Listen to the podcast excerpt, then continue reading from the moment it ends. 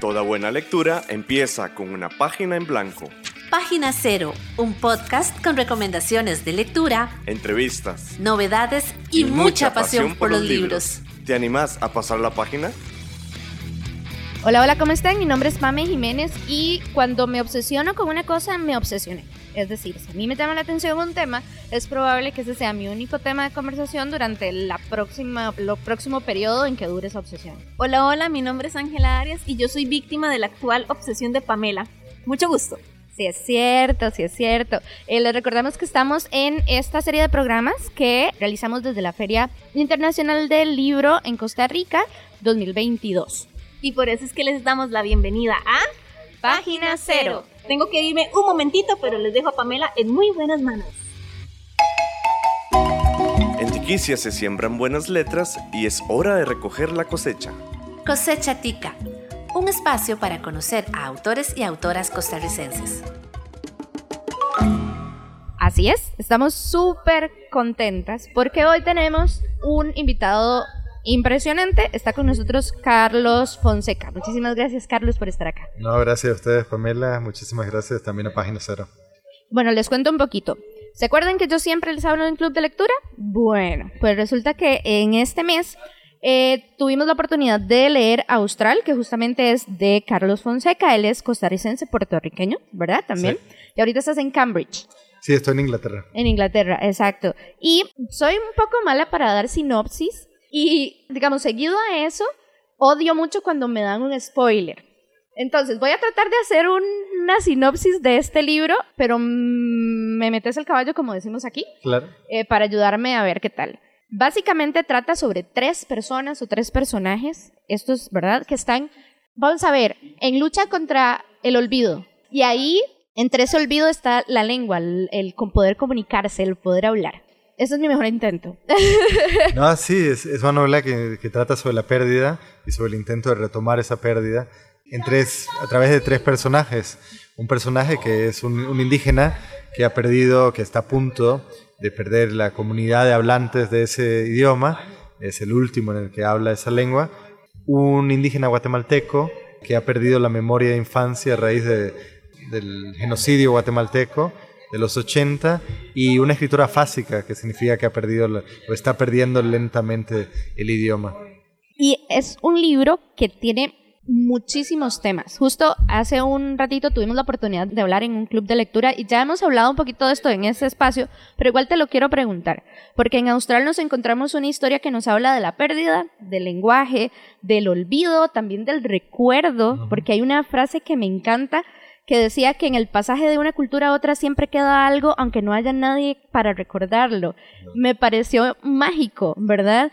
Pero también nos lleva a un viaje que nos lleva a Centroamérica, Suramérica, a Alemania, es decir, vamos por todos lados y verdad, no, de verdad nos trae, también me llama mucho la atención que nos cuenta un poco algo de la historia del conflicto centroamericano.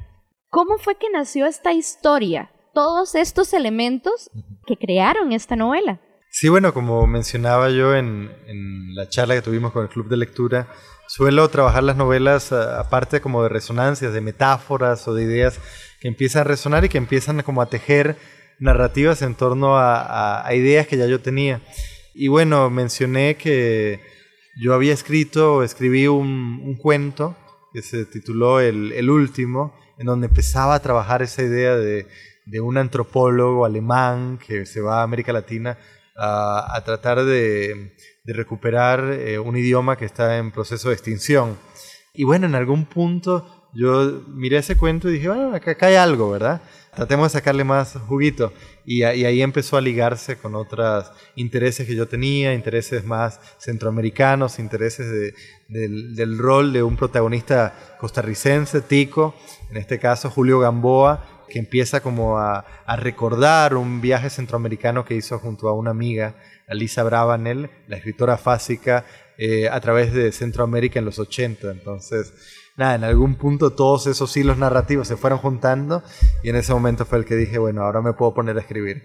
Y justamente hay una frase en el libro que creo que, y se repite incluso, que resumo muchísimo y con total claridad, creo yo, la lucha de los personajes. Y es El teatro de una voz en batalla con la historia, Los silencios de una lengua en lucha con el olvido. Y me pareció muy interesante, por eso quería preguntarle, ¿es entonces la escritura, e incluso me atrevería a decir el arte, una herramienta también para luchar contra el olvido entonces? Claro, yo creo que es una novela sobre huellas, ¿verdad? La idea de dejar una huella aunque uno sepa que uno va a desaparecer. Por ejemplo, este último hablante quiere dejar una huella de su idioma, de su cultura, antes de que esa cultura desaparezca. Y es claro que la escritura cumple ese rol, ¿verdad? La escritura, tenemos la escritura para dejar huellas de, nuestra experiencia, aún sabiendo que somos mortales y que vamos a desaparecer, y, pero va a quedar algo, ¿verdad? Y eso lo, es nuestra humilde huella sobre la faz de la tierra lo que podemos dejar a través de la escritura, a través de la música, a través de la cultura. Ya lo mencioné hace un rato, pero quisiera retomar esta parte del, land art, que está tan presente, ¿verdad? Ahí y que me pareció majestuoso, es decir, esta capacidad, digamos, de, de crear a través de, de los elementos naturales que hay, y no solamente eso, sino también el soltar, porque me llamó mucho la atención que muchos artistas dejan las obras a la intemperie y luego se, se esfuman, ¿verdad? Entonces cuando me empecé a, revisar y a investigar sobre esto, yo decía, wow, pero es hasta un poco contradictorio con el tema del olvido, ¿verdad? Entonces quería como preguntarte de ese elemento en particular, ¿qué fue lo que dijiste? Sí, esto tiene que ir acá porque se relaciona con esto.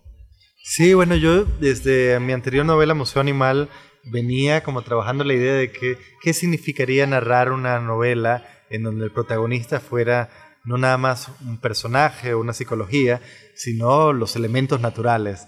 Entonces en Museo Animal había un, un, personaje, un borrachito que de repente salía en escena y decía, yo he decidido escribir una novela en donde el protagonista será el fuego. Y bueno, entonces al momento de escribir Austral, todo eso se ligó con ciertas cuestiones de, cambio climático, de qué, cómo pensar la naturaleza en el presente, una naturaleza que está siempre en peligro, también en peligro de extinción, y cómo pensar esas desapariciones o extinciones de culturas en relación a, cambios climáticos o cambios culturales que van ligados a cambios eh, de la naturaleza. Entonces, pensando en la historia del arte, la historia de la literatura, encontré ese caso fascinante que fue el de los land artists de los 1970, como Nancy Holt y Robert Smithson, que empiezan a crear arte no en el lugar tradicional del arte, que serían los museos, sino se lanzan a los desiertos, se lanzan a las praderas y dicen, aquí es donde vamos a hacer el arte y vamos a dejar que el arte interactúe con la fuerza natural, que es una fuerza muy potente. Y me llama mucho la atención que incluso para en algunas obras para entenderlas hay que estar desde una posición específica para poder tener la, la imagen completa, ¿verdad? La y a mí me ponía a filosofar mucho, yo no sé por qué, pero en la perspectiva de las cosas, desde dónde me coloco para ver y analizar lo que me pasa, lo que nos pasa, ¿verdad? Me pareció muy interesante. Sí, estás hablando de una obra en particular, que es Nancy Holt, que sería este, The Sun Tunnels, en donde esos Sun Tunnels, eh, Nancy Holt los ubica dentro del desierto, en los lugares perfectos para que, llegado el solsticio de verano, uno pueda ver las constelaciones. impresionante. impresionante y bello esa idea de, de poder posicionarse dentro de la naturaleza en el lugar adecuado, ¿verdad? Porque a veces creo que dentro del arte y la cultura obviamos o nos olvidamos un poco de lo natural pero acá en el caso de Atlantartis iba en el puro centro, en el puro corazón de lo que estaban buscando hacer. Vamos a hacer una pausa, pero ya, ya, ya volvemos con más de esta entrevista con Carlos Fonseca. Página Cero es una producción gratuita para amantes de los libros. Pero para mantener el podcast necesitamos una ayudita. Por eso te agradecemos que escuches esta pausa publicitaria. Ya casi volvemos con más lecturas. No solo de libros vive el lector. Ni la lectora. Si te gusta Página Cero, por favor considera apoyarnos con tu patrocinio en Patreon. Así tendrás acceso temprano a episodios especiales del podcast y a contenido exclusivo para mecenas. Al mismo tiempo, nos ayudas a mantener este proyecto con vida. Encontrá más información en nuestro sitio web pg0.com o visitar directamente el sitio www.patreon.com barra inclinada pg0. Es hora de pasar la página cero. Muchísimas gracias por estar con nosotros en Página Cero, en estos programas especiales que estamos haciendo a partir de la Feria Internacional del Libro aquí en Costa Rica. Y hoy nos acompaña Carlos Fonseca, autor de Austral, que por cierto, usted fue uno de los autores más jóvenes de publicar en anagrama, ¿cierto? Sí, bueno, ya no tengo esa edad, pero en el pasado sí, con Corona en Lágrimas fui uno de los más jovencitos en sacar un libro. Y justamente, bueno, ahorita vamos a retomar como esa, porque como lectores y como lectores y lectoras tenemos un camino, imagino que como escritores también, ¿verdad? Eh, pero hablemos de nuevo de Austral un momento, y es que a mí me parecía, o sea, la percepción que me daba a la hora de leer es que rememorar o el recuerdo, todo esto, o evocar un recuerdo, porque incluso en el teatro, eh, en la última parte, me parecía eso, que estamos como evocando el recuerdo para que venga a nosotros y a nosotras. También me parece que viene muchísimo de la mano con la valentía de enfrentar mi pasado, de reconocerme en lo que pasó antes o lo que le pasó a mis ancestros con todas sus alegrías, tristezas, dolores, risas, que de hecho la risa también está muy presente en la novela. Quería preguntarle porque es importante recordar y registrar nuestro presente y nuestro pasado a partir del el contexto actual, sobre todo pensando como latinos, centroamericanos, en un mundo tan globalizado, ¿verdad? En que estamos en contacto con culturas y, ¿verdad?, de historias distintas casi que de inmediato, que a veces se hace hasta un poco agobiante tener tanto acceso, ¿verdad? Y también quería preguntarle un poco porque es que la historia centroamericana latinoamericana creo yo que permea mucho en esta novela. Sí, bueno, yo creo que hablabas del proceso globalizador, ¿verdad? Y a mí sí me ha parecido que, bueno, el proceso globalizador claramente tiene sus, sus éxitos y sus razones de ser, pero a la misma vez es una tormenta, ¿verdad? Y la pregunta es, ¿qué se lleva esa tormenta de por medio? Qué tipo de huellas borra esa tormenta y cómo, cuáles voces se silencian. Cuáles voces se silencian para usar el tema del silencio. Y entonces uno como escritor tiene que, hacerse cargo de esos silencios, uno tiene que, retomar esa historia y como un buen arqueólogo, como un buen escritor, retomar y tratar de hacer esos silencios este, evidentes o, o hacerlos sonar, ¿verdad? Sacar las voces que han sido silenciadas. Entonces yo creo que ahí está el acto de recordar, el acto de rememorar, el acto de reescribir también las historias que nos han sido dadas, ¿verdad? Y ver cómo el proceso globalizador también tiene este efecto también negativo. Y sí, bueno, en, en Austral eh, yo por, por, varias razones, en mis primeros dos libros, pero sobre todo el primero, me alejé un poco del, asunto de narrar desde, desde la región, ¿verdad? Centroamericana y caribeña, que es la que siento más cercana pero poco a poco me he ido acercando ya en, en Australia. Es una novela en donde realmente, hablando de valentía, fui suficientemente valiente como para decir, bueno, quiero narrar desde ese contexto, que obviamente es el mío, y, dirigirme particularmente al caso de, de, Guatemala, donde en Guatemala surge, pensando literariamente, un, un, nuevo género literario que es el testimonio. ¿Qué significa testimoniar? Es decir, yo estuve ahí, vi tal cosa, y como una forma de, de retomar el pasado. El libro es súper interesante porque tiene tres voces, pero además tenemos como el libro como tal, el diccionario, ¿verdad? Que se crea y además una obra de Alicia. bueno, es que yo me quedé con el nombre español, en español, este, ¿verdad? Entonces son como varias producciones en una misma. Que yo me quedé con la gana de leer los otros dos libros que menciona. ¿Cómo fue ese proceso de escribir? Porque, como lo decía una compañera, es una novela dentro de una novela dentro de una novela. sí, fue, fue divertido, puedo decir que fue divertido, pero arduo. Es decir, porque cada voz narrativa requiere una, una singularidad, requiere que sea distinta, ¿verdad? Eh, una idiosincrasia. Entonces eh, me tuve que sentar y decir, bueno, ¿cuál va a ser la voz de Alisa? ¿Cómo va a ser distinta la voz del narrador? ¿Cómo va a ser distinta al segundo libro de Elisa que escribe ya cuando no puede escribir, ¿verdad? En vez de ese estilo torrencial tiene que ser algo muy mínimo, casi más cercano a la poesía minimalista. Entonces nada, fue arduo, pero fue divertido y también el libro incluye imágenes, imágenes y texto y eso fue un proceso súper divertido que le tengo que dar las gracias a un gran amigo, Ignacio Acosta, fotógrafo chileno, que me ayudó en el proceso de diseñar esas imágenes y de meterlas dentro del texto. De hecho, recuerdo que cuando lo leí, vi la portada del, diccionario y dije, sí, me emocionó, porque dije, hay una muestra de que sí es real, digamos, en mi cabeza. ¿Cómo fue ese proceso también de construir junto con, con alguien más esta parte tan importante de la novela, ¿verdad? Porque es como un poco como el origen del, de toda la historia. Claro. Sí, y fue, la verdad es que fue lo más lindo en el sentido de, cuando uno escribe novelas, como dice el cliché, es un oficio solitario, pero, pero había algo lindo de, incorporar amigos de, y de, también de hacer real lo ficcional, ¿verdad? Había algo de, bueno, usualmente hablamos de mundos que estamos creando ficcionalmente, pero esos mundos no, no se concretizan. En este caso me interesaba me gustaba la idea de que se hablase de un libro y que ese libro existiese. Y ese libro va a existir muy pronto, que va a ser el Diccionario de la Pérdida, y va a salir impreso como libro. Y, eso, esa idea me gusta, la idea de que las ficciones, los libros crean más, más mundo, ¿verdad? Producen más objetos reales. Otros mundos posibles, claro. Y en una entrevista en Australia usted mencionaba que en este libro usted se siente más identificado con la, voz narradora. ¿Por qué? ¿Qué fue el detonante de, esa identificación con esa voz narradora? Sí, bueno, yo durante muchísimo tiempo yo me alejé de lo, de lo biográfico y aunque Austral no es una novela biográfica mía, no es decir, no, realmente no se cuenta mi historia, sí me siento cercano de ese protagonista de Julio Gamboa, que es un académico como yo, tico como yo, que ha vivido muchísimo tiempo afuera y que cuya relación con el, tanto con el idioma con, como la cultura de la región empieza a temblar y que decide regresar a América Latina para retomar esos lazos con un pasado que es fundamental para él en el momento en el que está en su vida. Y justo eso quería preguntar, retomando el tema del camino como escritor, ¿verdad? Usted ha vivido en Costa Rica, en Puerto Rico, ahora en Inglaterra, ¿verdad?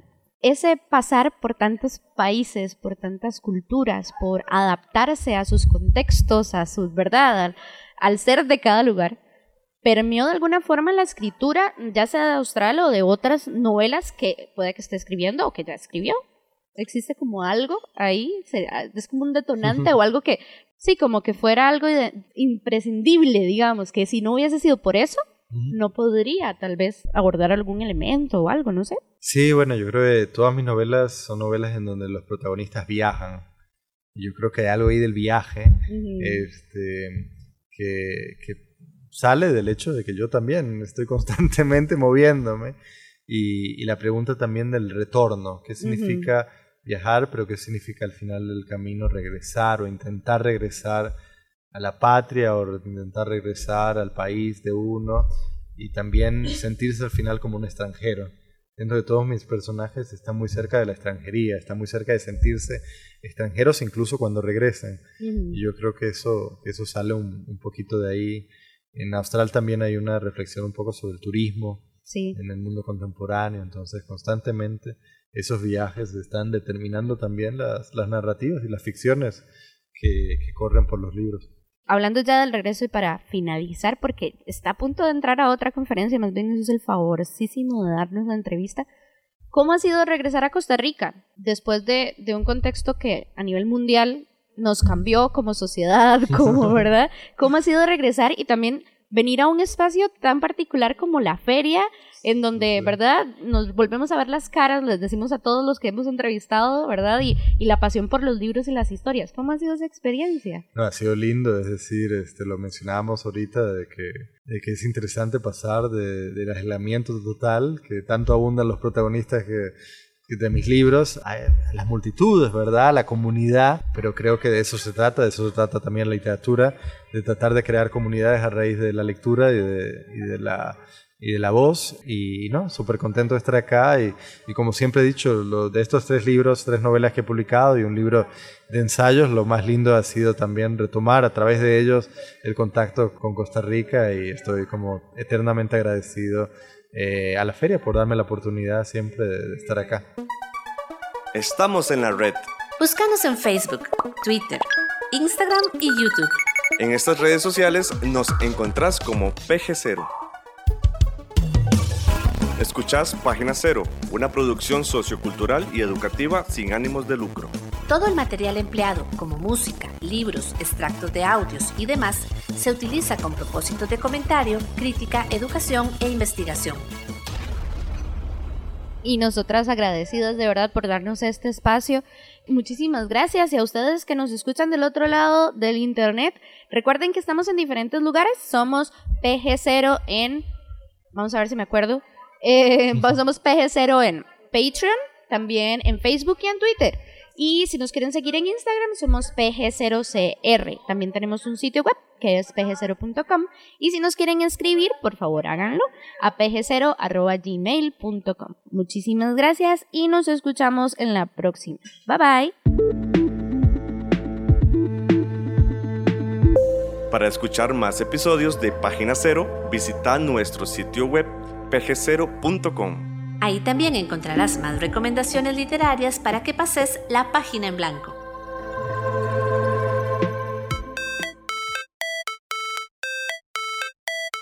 En esta producción participaron Sadie Salas y Manuel Zumbado. En locución. Página Cero es una producción de Pamela Jiménez y Ángela Arias. Página Cero es una producción sociocultural y educativa sin ánimos de lucro. Para más recomendaciones literarias, visita nuestro sitio web pg0.com. Para cualquier consulta o sugerencia, escribinos al correo electrónico pg0.gmail.com. Y si te gusta este podcast, por favor considera apoyarnos con tu mecenazgo en www.patreon.com barra inclinada pg0 y recibí adelantos y contenido exclusivo. Ahora sí, pasa la página en blanco e inicia la lectura. ¡Felices, letras!